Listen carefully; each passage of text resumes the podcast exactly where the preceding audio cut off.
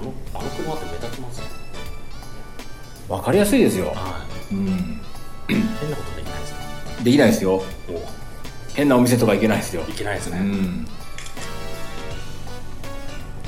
その本を読みながら、はい。まあ、大体時間を20分とか30分くらい取って、はい。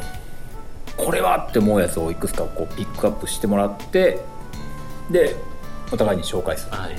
流れなんですけどまあどこから読んでも大丈夫な本なので、はいあのーパラパラーっとめくってみてあ、はいこれ面白いなっていうものがあればちょっと2つ3つはいピックアップしてもらえると助かります。はい。ジェイさんが選んでくれている間に、どこ、どこ開いても、ピンとくるもんな。なんか、54ページ54ページ。まずは自分の心を整える54。あ、はいはいはいはい。外界の悪魔を下そうとする者は、まず、自身の心を整える必要がある。心が整っていれば諸々の悪魔は退散し服従するであろう横島な心を制御しようとする者はまず自自身の気を制御する必要がある気が、えー平静になっていれば外からの災難も自身を犯すことはないである。心を整える。外界の悪魔を下そうとする者はまず自分の心を整える。必要がある。何でも人のせいにするなよってことですね。僕感じたのは、まあ、リーダー格の人が、なんかこの場所きれいにしなさいとかって、はいはい。めっちゃくちゃ言ってるのに、まあ、言うだけでそのリーダー格の人がうん。ゴミ捨てたりとか、うーん。何もあの何もやらないどころか、自分がやってないだろうっていう状況をこれで言ってるんじゃないかな。って自分のことは棚に上げて。そうですね、だから多分この悪魔っていうのは、みんなが散らかしてるってことだと思うんですよ。うん。それで、まあ、その悪魔をうん。下そうとするんだったら自分が率先してきれいにして何にも言わなければあのその悪魔、まあ、部下部下とか子供たちがはいはい。親に従うんじゃないかなって。そうですね。あの言葉で示すんじゃなくて態度で横島な心を制御しようとする者はまず自身の気を制御する必要がある気が平静になっていれば外からの災難も自身を犯すことはない人のことをとにかく言う前にまず自分の。このネタで僕めちゃくちゃ、ね、話が出てきそうなんですよ。お際限なく。いやいいと思いますよ。テクノロジー犯罪って聞いたことあります？テクノロジー犯罪はい。あのいわゆるサイバー犯罪とかじゃなくてなんかあの電磁波とか、なんかよくわからないエネルギーで自分自身が攻撃したのあ。ある宗教団体から、うなんか自分は電磁波攻撃されてるとか、あはい、そういうふうに思って、うん。本当心病んじゃってる人がいるみたいな。んですようん、ナンバーワンのはい。団体あるじゃないですか。ありますね。そこがもう自分を盗聴してしてるとか。あって考えてるんですけど、まあ、そんなのはあの一個人をそんなことしないじゃないですか。コスパ悪すぎるから。あはいはい。あのそれは自分がなんかどっかの会社のリーダーとかだったらやられてるかもしれないけど、うん。普通に暮らしてる人だったら、まずそんなことないはずですよね。そうですね。ないしそんな技術世の中に存在しないんですよね。ここにいて器用にここだけを1キロ先から電磁波攻撃することなんて無理なんですよね、あの僕大門さん攻撃しようとしたら多分僕も食らいますよ。そうですね。後ろの受付の人も多分食らうぐらいのことだと思うからピンポイントで攻撃できることもないから、うん。あのそういう妄想も、まあ、妄想っていうのは必要ですけど、そういうことを考えちゃう人って、まあ、その下界の悪魔っていうのはその妄想の世界のなんかお大きな団体とか陰謀組織とかうん。それだと思うんですけど自分の考えでそんなことないっうん。て思えば、うんその下界の陰謀組織も巨大宗教組織も悪さはやってないってことで平和が訪れるだろうって思うんですよね。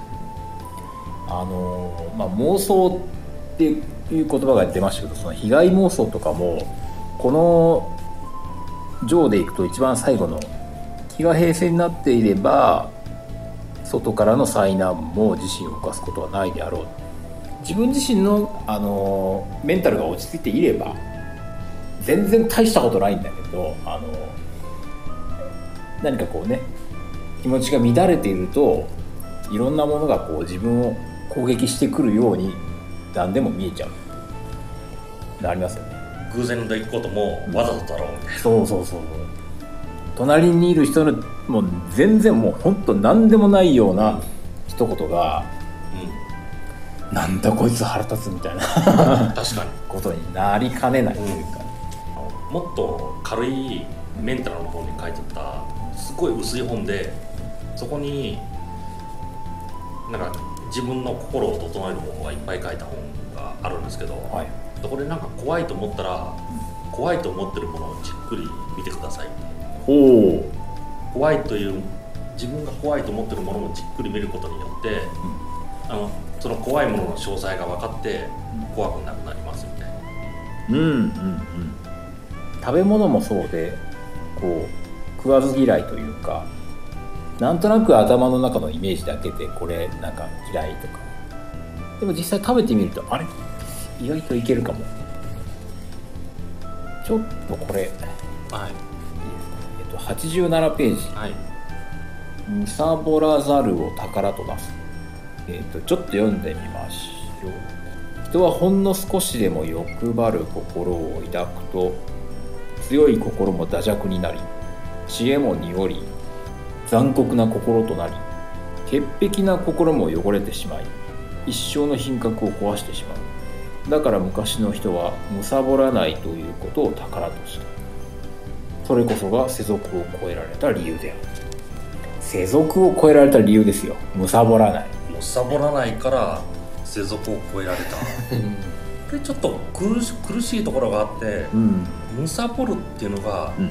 どのレベルなのかなっていう、あの人より量を取ってればむさぼるってことになっちゃうのかみんな同じものを持ってるのに一人だけちょっと機能の高いものを持ってるとか、あとみんなと違うものことをしてるとか、それもむさぼるってことになるのかならないのかっていうのが、それがもうこの一番最初の頭の部分ですね。はい、人はほんの少しでも欲張る心を抱くとっていう部分がもうこれがもう貪る。はい、っていう意味じゃないですかね。ほんの少しでも欲張る。人よりもこう少しでもこう上に立ってやろうというはい。ことさらにこう自分を大きく見せようとする行為だったり、は逆にこう自分よりもこう下にまあ身分と言っちゃあれですけど、はい。自分よりもこういけてないやつをいはい。蹴落とすような 振る舞いとかなんとなくでもちょっとあの貧乏臭い感じはあると思います。いい言葉なのか悪い言葉なのかわからない言葉で、まあ、当然欲張りすぎるなっていうはい。そういういいところもあるんだけど、うん。あの例えばなんかあの人より先に情報を得てうん。それでその情報をもとに人より あのいい立場についたっていう はい。ことをむさぼらむさぶるってことになるのかうん。あとあのゲームの世界とかだと当たり前のように行われてるフェイントプレイとかフェイクとか、はい。あとポーカーポーカーとかのゲームだったら、はい。当然うん。あの自分が手悪くても、うんいけてるようにうんする行為とかするじゃないですか。はい。そういう行為をこの言葉が否定してるのかという。うーん。もうそれも入ってると思いますね僕は。広い意味でやっぱ、はい。そうするとこの言葉の中には競争というものをうん。うんあの良しとしてないという。はい。そういうところは含まれちゃうとちょっと苦しいかなって。うん。もしかしたらまあ昔はうん。な過度な競争とかって、はい。まあ、なかったかもしれないけど今って正直なんか貪欲にならないとそうですね。うんなんか成功もできないしあの生活も豊かにならないしっていう。それそれそれ自体を否定してるんですかこうあの世間一般でいうこうなることが幸せだっていうことがその人にとっての幸せにリンクするのかはい。っていうのを今の時代はちょっと考えた方がいいんじゃないのかなと僕はいつも思ってるんですね、まあ、確かにこう SNS なんかでこう自分を前に出さないと認めてもらえない部分がありますけど必ずしもそれがいいことなのかどうかっていうのをちょっとこう一歩下がって見てみる必要があるのかなと思いますけど。もう当然まあ生まれてきた時ってある程度の社会システムが確立された状態で生まれてきてるわけじゃないですか。はい。それその社そしてその社会システムに疑問を抱抱くってこともないし疑問を抱くと多分周りから怒られますよね。うん。これは決まったことだから、あのあた守ってください。何変なこと考えてるの？みたいな。例えばあのお今お金って価値交換価値を交換する手のいい道具じゃないですか。はい。ただ別にそれ以外の方法もあってもいいけど、うん。なんであれがあれだけなのっていううん。こととかなんて考えないじゃないですかだからちょっと引いて、まあ、全てのものが人工的に作られた。そういう考えはしてもいいと思いますよ。うん。最近読んだ本で人って妄想の中で生きてるってほいう言葉があって、うはいはい。まあ、その本で書いてたからもう名前出しちゃいますけどプジョーっていう会社あるじゃないですか。ありますね。妄想だって言うんですよ。え？実際妄想なんですよ。プジョーっていう存在はどこにもないんですよ。はあはただあのフランスのその登記簿上に法人としてプジョーっていう会社は認めました。みんなでプジョーっていう会社を妄想しましょうっていうそういうルールになってるんですよ。え。えトヨタも同様ですよ。トヨタ自動車株式会社なんていうものは世の中に存在しないんですよ。物理的に。ただあの登記簿上にそ存在してて送人というものをみんなで想像してくださいうんみんな皆さんの同意した想像の中にあのプジョーもトヨタ自動車株式会社もあるというその想像のその法人っていうものが人を支配してるだからそれもあの会社なんてあるだろうって当然思うんですけどその本によると会社というものはみんなで妄想す妄想する方向性を決めた単なるルールに過ぎないっていう。うん。自動車メーカーとは言いつつも、はい。そのこうレールだけきっちり作っといて、はい。ただそこに乗っかってるだけ。なんかままごと遊びとかあるじゃないですか。ありますね。みんなで想像して、それをもっと大規模にしたものっていうあの存在してないものを存在してるかのようにあのみんな同じ妄想を抱く。法人っていうのはその考え方の一つじゃないあの一つであるっていうことをうん。その本で言ってるんです。シムシティみたいな感まあそれをみんなでやってるっていう。あ みんなで同意してやってるそこそんな大規模になると自分が妄想を抱いてるっていうふうに気づくのかな？だからお金に対して価値をも価値を与えられてるっていうのは、うん。そまあ、その本で言っちゃうと、みんなが集団ヒステリー的にうん。その印刷物お金という印刷物をに対して価値があるということを同意してるという。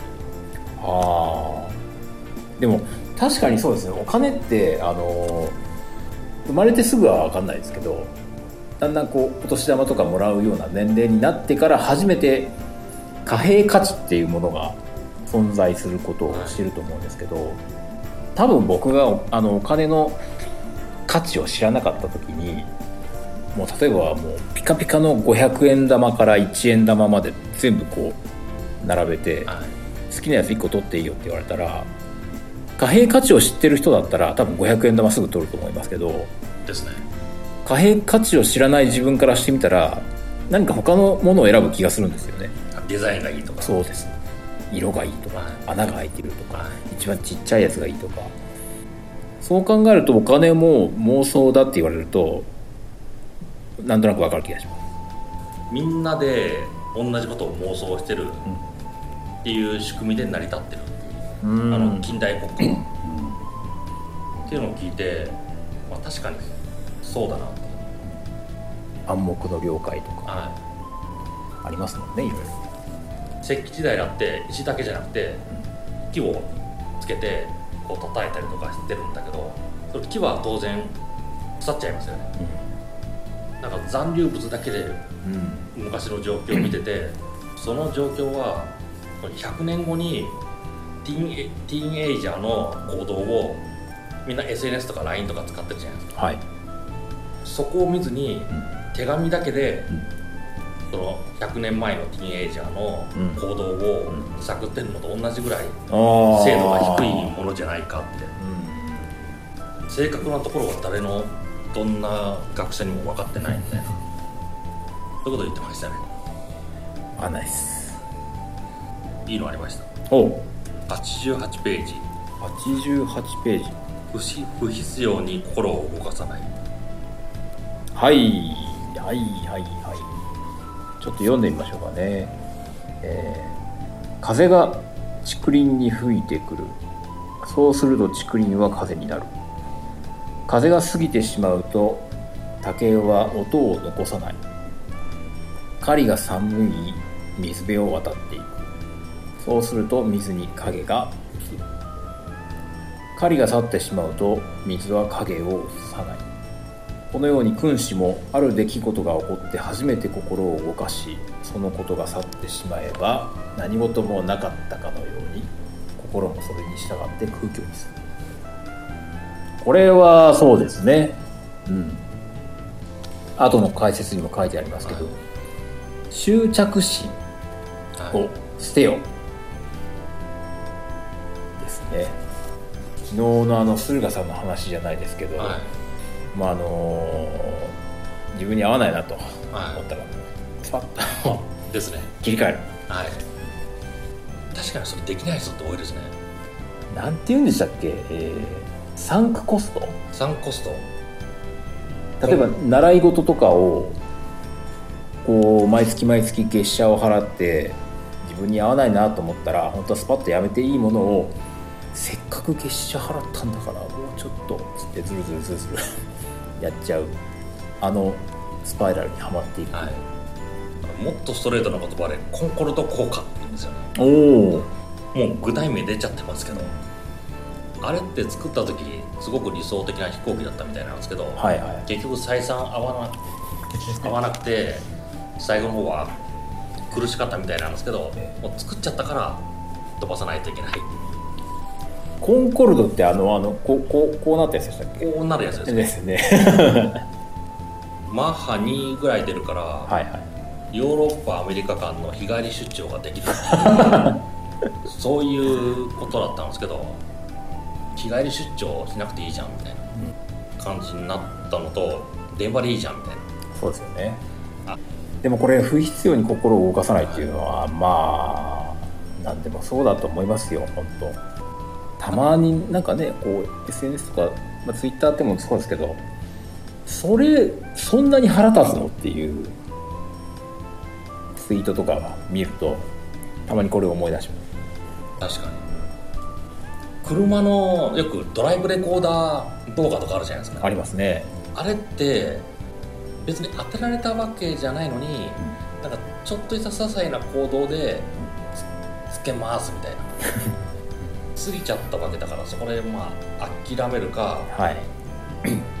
もう忘れちゃうぐらいしちゃえば大惨事にはならないと思うんですけどえなんか自分自分をかぶせるような運転させられちゃったらそれを正してやろう系のなんか意識が働いちゃうみたいなんですよ。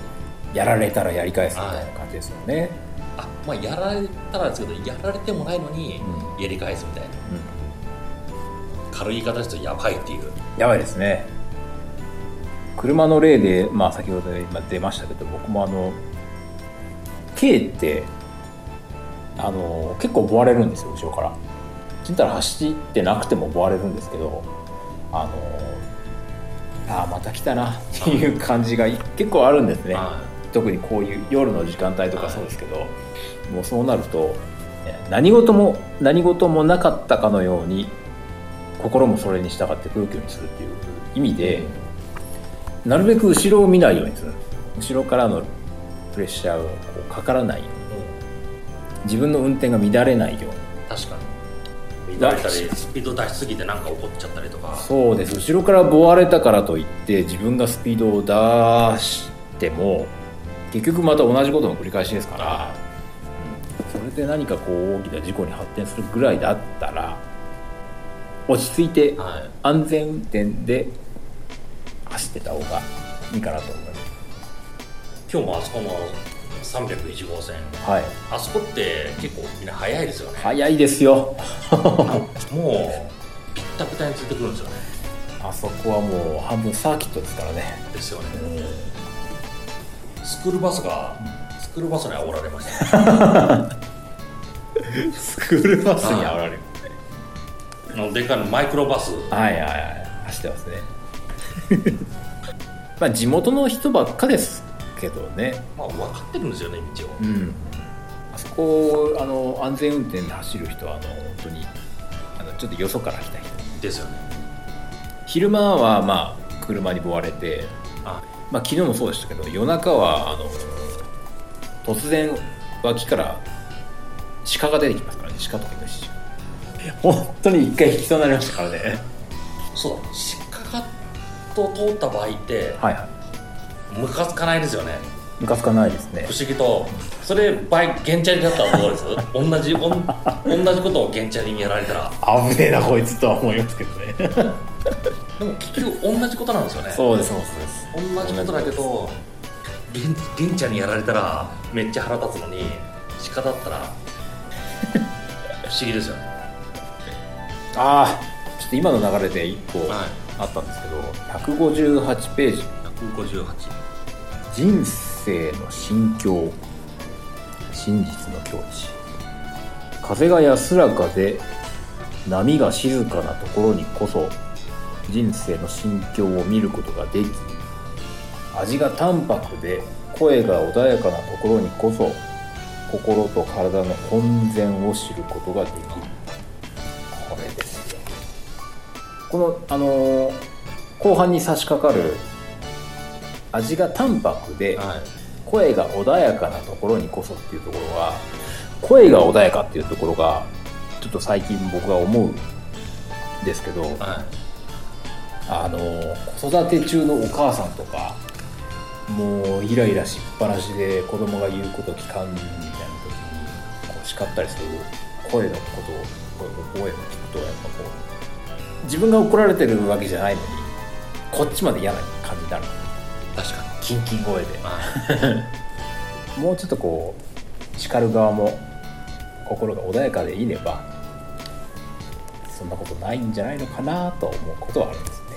ただここれ読んでちょっと逆のことを思い出したんですけどはい。なんか言いたい時にうん。淡々と言うのはやめてくれってうん。注意されたことあるんですよね、はいはいはい。あのそれはコミュ障だぐらいのこと言われたことおお、あの自分が嬉しいと思ってれば大声上げる上げてほしいしうん、あの怒ってると思えばうん。声張り上げる上げろって言うんだけど それ僕どうなのかなと思うんですよね。あー。あ怒る時も別に自分の反対意見を普通に言えばいいんじゃないかって、ーうん。あのまあ大人のなんだかって思うんですけどそれはちょっと嫌だっていうことを言われたことはありましたね。あはあなんか子供だったらなんかこう嫌なことをうわーって言いますけど大人だからある程度その辺はトーンを下げてと思うんですけどね。話すのが普通だと思います。けど、はい。ダメなんですかねはね。言葉には喜怒哀楽を入れろって言ってるんですけどその喜怒哀楽の入れ方のうん。具体例がはい。ちょっと僕イラッときたんですよね。なん何かわかります？喜怒哀楽。言葉への喜怒哀楽の言い方かっこ笑いとか。かっこ怒りとか。ニコちゃんマークとか。そういうのを入れないと伝わらないとかって。言われたのとちょっと本当かって思ったんですよね。僕だったら多分信じないですね。あそうなんですねかっこ笑いって。うんまあ僕も打つことありますけど、はこれは僕が面白いんであって あなたが別に面白いっていうわけじゃないよっていう。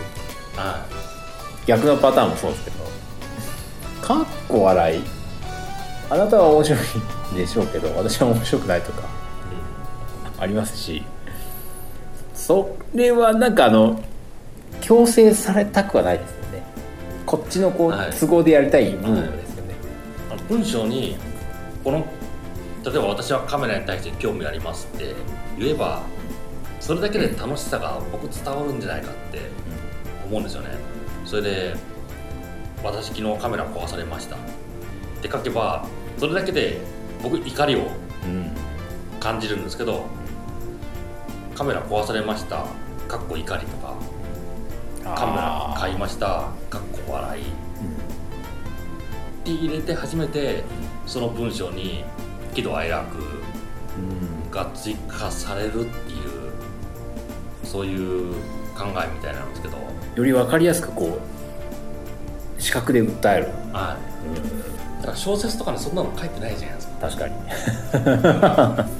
確かにそうですね。はい。心と体の本然。本来の状態。はを知ることが感覚分かんなくなりますしね。い、確かに。味ねえじゃんみたいなことを言う輩がいますけど。いやいやいやいやもっとこう素材の味を楽しみましょうよって思う時がありますよね。まあ今は違いますけど僕の弟の昔の極めつきな名言がはい。コーヒーにはさあミルクとコーヒーが入ってなければコーヒーじゃない あの多分紅茶も同じだと思うんですけど紅茶の美味しさを知ったのって僕結構割と最近なんですね。でそれは何でだろうって思ったらその香りを楽しめなかったんですよあの子供の頃小学生とか中学生頃はもう紅茶って大っ嫌いだったんですけど、はなんでなんだろうってずっと自分でも思ってたのが最近になって味は味と香りって違うんだなといは紅茶ってあのそのままストレートで飲むとまあ苦い。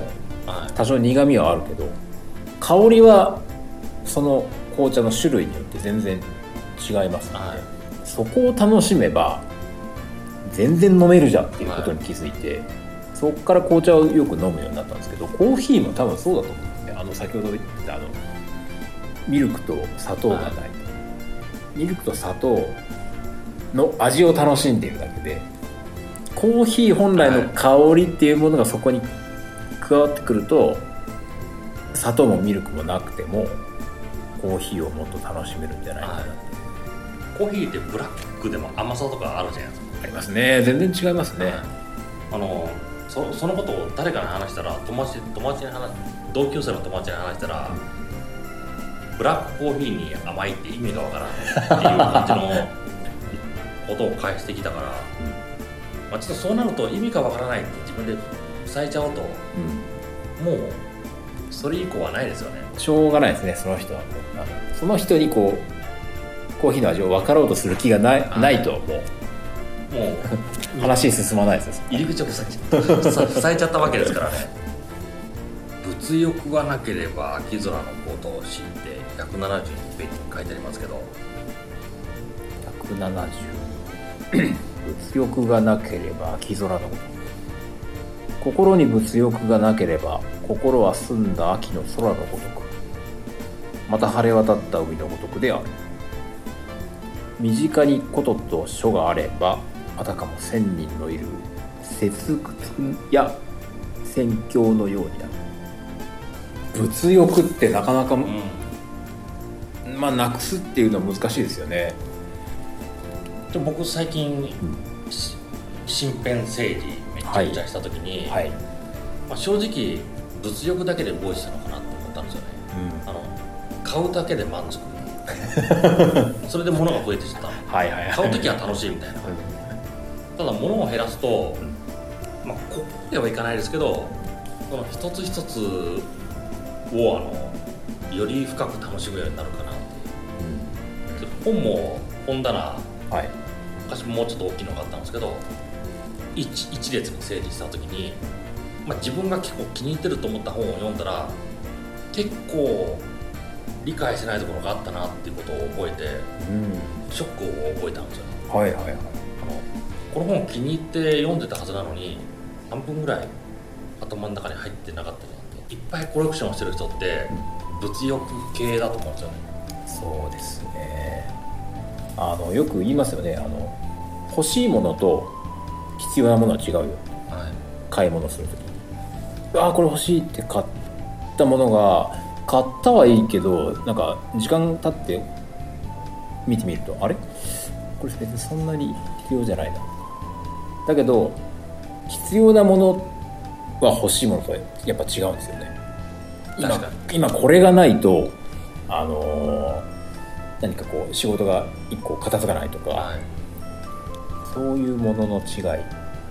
だけどあの心に物欲がなければ物欲ですからね欲しいものに引っ張られていっちゃうんですよね。必要なくても。そういうことですよね。でもあの買ってるもののほとんどって必要なものより欲しいものが多いですよね。多いです。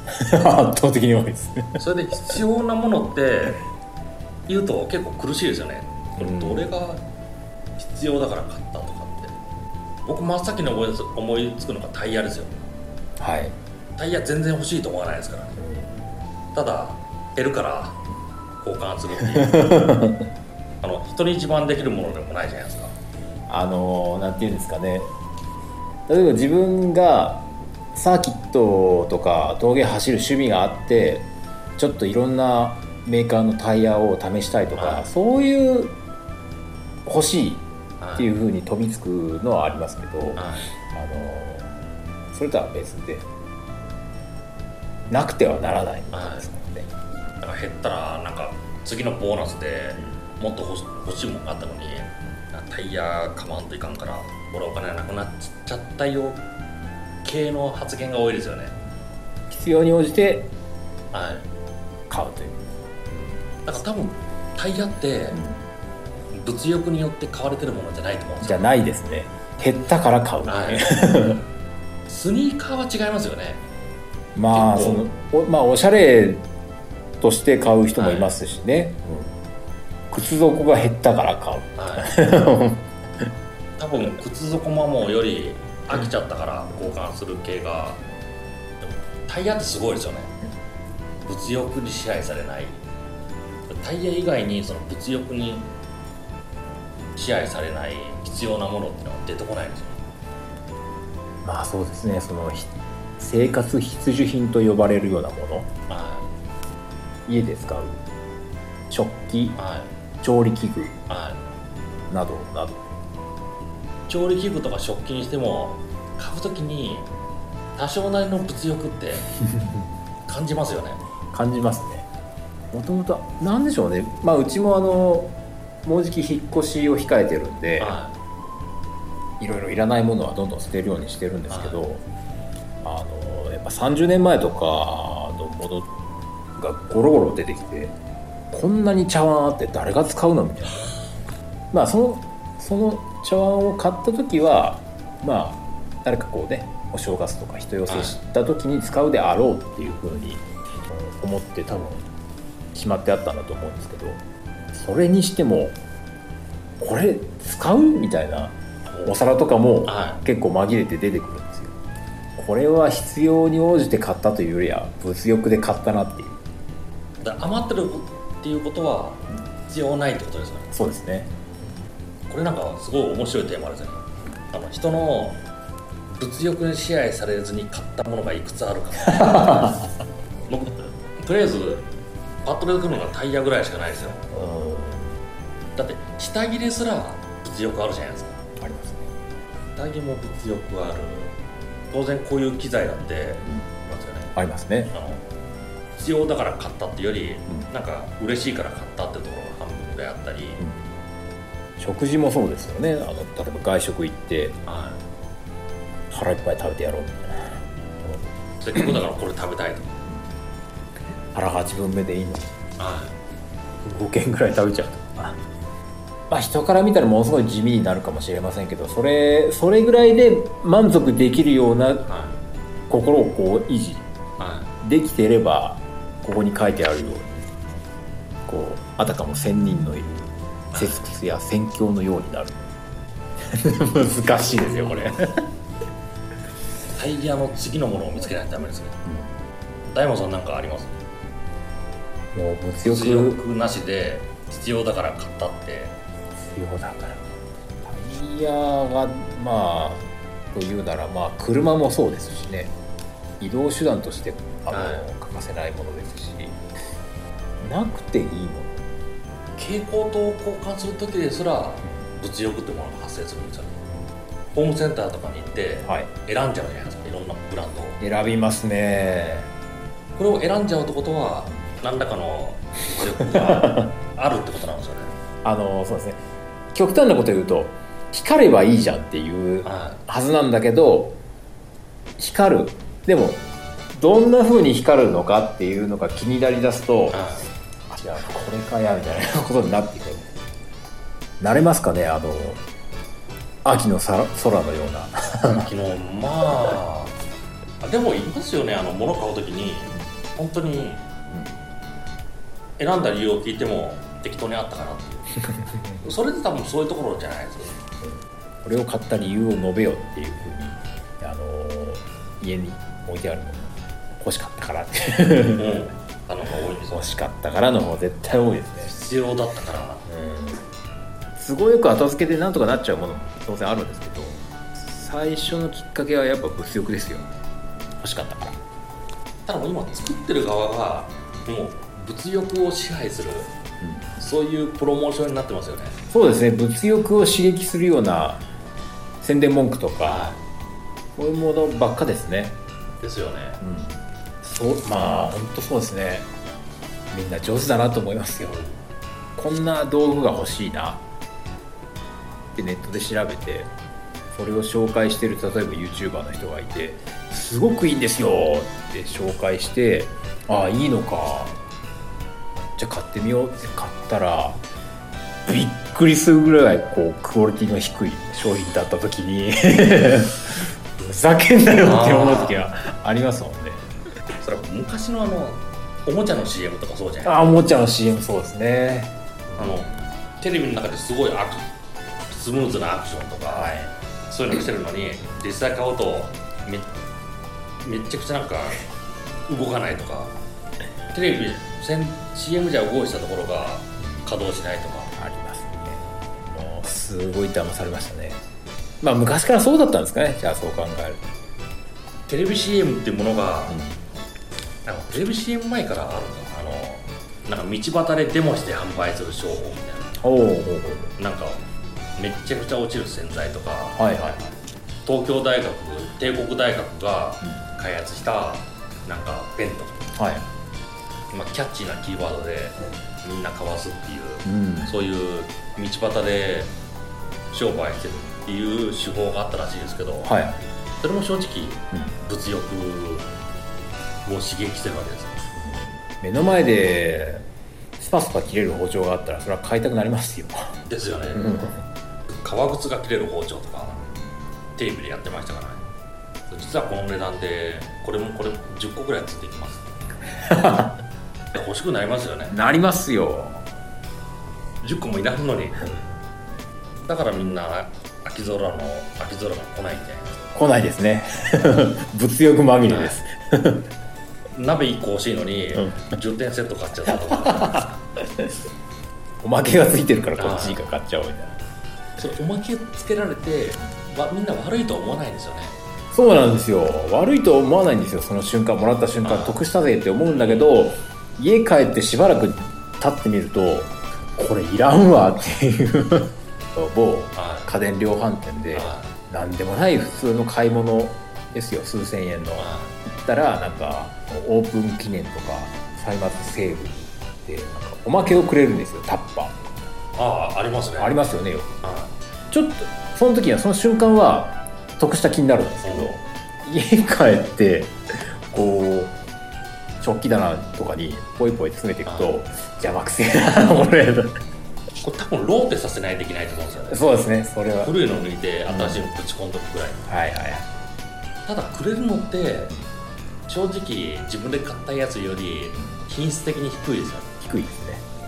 そのうちボロボロになっちゃうとか。ええあの本当に本当に粗品って感じです、えー心に物欲がなければ心は澄んだ秋の空のごとく。また晴れ渡った海のごとくである。身近に琴と書がある。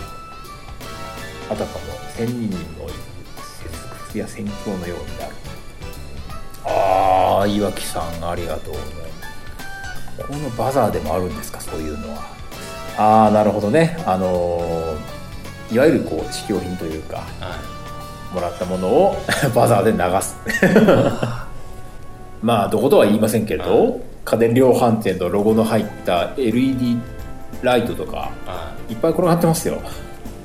うちにも。最近処分しちゃいましたけど、どうしようかしら。まあ使えんことはないんで、うん。使いますけどね、これみんな物欲なかったら今のプロモーションって多分効かなくなりますよね。経済回らないですしまね、コマーシャルの手法が効かなくなりますよねそうですもんね。コマーシャルを作る側もい。かにそのお客さんの物欲をかきたてるかっていうところに力を注いでますからね。宣伝広告費ってはい。ざっくりどのくらいあるか商品に占める宣伝広告費の割合ってええ。聞いたことあります？どのくらいだろう。34割ってことはないあ当たりです。3割です。3割。はいごついですよね。なかなかです。ねだから買った商品の3割がテレビテレビとかはい。雑誌とか中吊り広告系テレビという。はあなるほそれをよろしくないって言って、ど、うん、まあマルチ商法ってあるじゃないですか。ありますね。それもその3割ぐらいが会員へのこのキックバックに切れてる。はあなるほど。から結構こう宣伝広告ダメって言ってる人もうん。同じ分をはい。似たような仕事やってる人に流してるってだけでそのぐらいの広告費みたいなのがないとダメっぽいですね。じゃあそういうのに手を染めちゃってる人の頭上には秋の空は訪れない。ですね。まあ消費してる人も困ったもんですね本当に。これ今ちょっと思ったんですけどこの隣もちょっと面白いですよね。左側か。人生は宝永のごとしはい。広大に見える山河や大地も宇宙の物差しから見れば微塵のようなものである。ましてや微塵の中の微塵とも言うべき人間は言うに及ばない、はい。その人間の肉体も泡や影のような儚いものであるましてやその影のまた影と言うべき地位や名誉などは言うに及ばない。だが最上の知者でなければこのことを悟ることはできな確かに。いいやー渋いですねこれ。なんかあんにコマーシャルなんて些細なものだって言ってるよな。でもあの子供の時ってえ。コマーシャルって結構恐怖じゃなかったです？恐怖っていうかその自分を駆り立てるっていうかそれに従わないとなんか人生うまくいかないとかなんか病気になるとか不健康になるとかそんなこと思ってなかったですうんなんかな何かしら行動原理の一つにはなってたと思います。あの歯磨きとかの CM って昔の CM だと歯のなんか模模型っていうかアニメが出てきて、はいはい。なんか歯垢という鎖がバチバチにバキバキに巻かれてて、はい。そこでなんとかなんとかのなんとかを使うと、はい。もうこの鎖がパーンはいはい弾けて 歯垢を防げますって言ってはい。これ見て僕あのこの歯磨きを使わないと、あの鎖のような歯垢が口から取れないんじゃないかと本気で思ったんですよ。うん。それ親に話したら歯垢なんてどんな歯磨きでも落ちるよそれめっちゃ冷静に言ってくれてまあその CM の呪縛からは。その CM からは CM の呪いからを解けてそれで CM を疑うようになったんですよ。ねあの人間ちょっとしたことにこう左右されるというか宇宙の物差しから見れば微塵のようなものであるましてや微塵の中の微塵とも言うべき人間は言うに及ばない。その人間の肉体もあわや影のような儚いだからこう社会問題もまあ極端ですけど宇宙の物差しから見ればすごい小さいことで自分がこうなんかグダグダグダグダこう頭を抱えて前に進めないっていうことってないですかありますね。なんかめちゃくちゃ悩んじゃうとか最近ちょっとその傾向にはなくなってきたんですけど、はい。昔のなんかあの人ととにかく仲良くなってないとうん。なんか生活が豊かにならないみたいな感じのことを思ってた時はなんかちょっと約束破っちゃっただけでなんかこの後やばいことが起こるんじゃないかぐらいのそういうことは思ってましたけど、まあ、今はごめんなさいぐらい言っとけばこの後後腐れはないかなっていう。先ほどあの J さんが言ってたそのテレビの影響っていう部分でテレビがこう言ってたからなんとなくこう自分の習慣も行動するみたいなのが子供の頃結構あった気がするんですよ、は友達とこう仲良くしなくちゃいけないとか大人の言うことは聞かなくちゃいけないいはでも大人になってからそういうのを見るとそういう外からの考えだけでこう身を固めていたことに対してなんかこれは違うんじゃないかと。すごくちっちゃいことで悩んでなかなか行動を移せないいちょっと違うかもしれないですけど小学校とか中学校とか高校とか学校の中のルールってうん。世界のルールだと思わなかったです。それ思いましたね。本気でそう思ってましたよね。思ってました。学校のルールを守守らないと人生傾いちゃうぐらいじゃないかっていう、社会に出て初めて こんな理不尽なことがあるのか？っていうことを経験するんだけどは今思うともっと早くからそういうことを教えてくれよって思う 思っちゃうんですよね。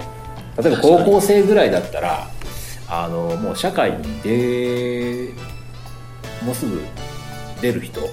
まだ大学行ってから社会に出る人今いますけど社会に出るっていうふうに決まった時点で、えー世の中いい人だけじゃないよ。うん。あなたのことを信頼する人もいるけどそれと同じぐらいの割合で裏切る人もいるよっていうことをもっと教えてくれたらなと思います。それ必要だと思うんですけどね。僕今でもすごい思ってるちょっと嫌だなと思ったことがあってさっきでなんかあなたは未払い未払いのなんか契約金がありますとかってハガキが来るああありますね。のありましたよね、うん。あれ来て僕はもう知ってたんですよ、その時知っててそれでそれを親に見せたら親は僕の知ってるここれインチキだから何も反応するなとかって言ってくれればよかったのに、まあその時親が言ったのがなんかやましいことしたからそういうのが来たんじゃないか。はあはあのどちらかというとそのハガキのハガハガキ出した人の詐欺師側のい意図する方向にうん。うん。誘導しようとしてそれ聞いてもうこのハガキの商法なんて僕若い時から知ったから、ええって思っちゃったんですよね。本来そういうところをガイドするべき上の世代がうん。誤った方向にガイドしちゃおうっていう誘導しちゃおうというそういうのを知って、まあ、僕知ってたからいいんですけどそのそういうこともあるんだよってことを高校とかそうそうそう。中学ぐらいの時にあの上の世代が言ってることは全て正しくないよっていうそういうことですよ自分でね考えて自分で情報収集してうん。行動するべきですあとお金。はい。あの在宅とかあるじゃないですか。ありますね。あれって子供の時に相談親とかに相談すると、あのそういうこと考えちゃいけませんって。うんうんうんうん学校の先生でもそうですし。大体そんな方向じゃないです。お金お金のことを考えずっと考えてるやつはちょっとなんか癒やしいみたいなはい。ところありますもんねなんか、まあ、あるんですけど、うん。実際それに世界は支配されてるじゃないですか。うん、それもあれですよねさっき言ってたあのはい。妄想の部分ともながってきますはい。だからお金はやばいものやばいものだけど、まあ、高校大学とかで出ちゃえば、それやばいものといきなり付き合う。付き合わないといけない。しかも何にもガードの方法わからない。生きてるだけでお金かかりますもん。は だからもっとこうあのなんていうのかな。お金の使い方も子供のうちからこうリアルな形として教えてくれればよかったのになって思います、いと思いますね。だって必要なんですから。ね逃げられる。子供の時にお金のことから逃げてれば一生逃げられるかっつったら違いますから。ね違いますね。もう社会人になって自分で稼ぐようになってから怖いお金と戦わないといけないし最初の戦いじゃないそれをもっと昔に戦わせてくれた方が、そうですよね。大人になってからダダこねるわけにはいかないですもんね、お金に支配されてるんだから最初から教えてくれた方が投資というそういう儲け方もありますよ。ただ損することもありますしっていうことを多少の在宅は教えるべきだと思う。ああ岩木さんありがとうございます。私はおごってもらうことがいけないと強くおごってもらう確かに。僕もあのなんていうんですかねあのまあ割と上の世代がよく押し問答いますよね、何かこうこうあげます。いやいやいいです。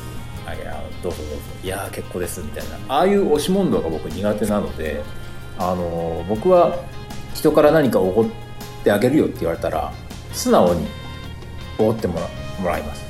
ただ後で時間を置いてから返すようにしてます。その場で「いやいやいや結構結構」っていう。あまりそれが強すぎると相手に対しても悪いのかなっていうせっかくのこの恩恵を断るっていうのがなかなか苦手なのでまずはちょっとこう甘えさせて誰かが誰かにおごろうとしたんですよそしたら「あいいです」とかって言われたみたいな。んですよそしたら「いいです」って言った人がもう口聞いてく口聞いてくなくなったみたいな。理由としてせっかくおごってあげようとしたのに拒否されたのが嫌だあーあのそうですね。あの相手を立てる意味でも断りにしない追ってくれるのマジでぐらいの感じでいきます。ありがとうございます。ただ相手が誰であれあのちゃんと後でお返しは仲のいい友達だったらあの、はい。タバコ一箱 買ってあげるとかちょっとしたこう信頼のね貸し借りというか。そうですね。特にその相手がおごってあげるよっていうふうに言ってくれた場合は、うん。えー、最高とは読もうぜの会 in 高橋交流館にまさかの、えー東三河からわざわざ足を運んでくれたジヘイさん。J です。ジヘイさん。ありがとうございます。ありがとうございます。ご参加ください。じゃあありがとうございました。ありがとうございました。ありがとうございました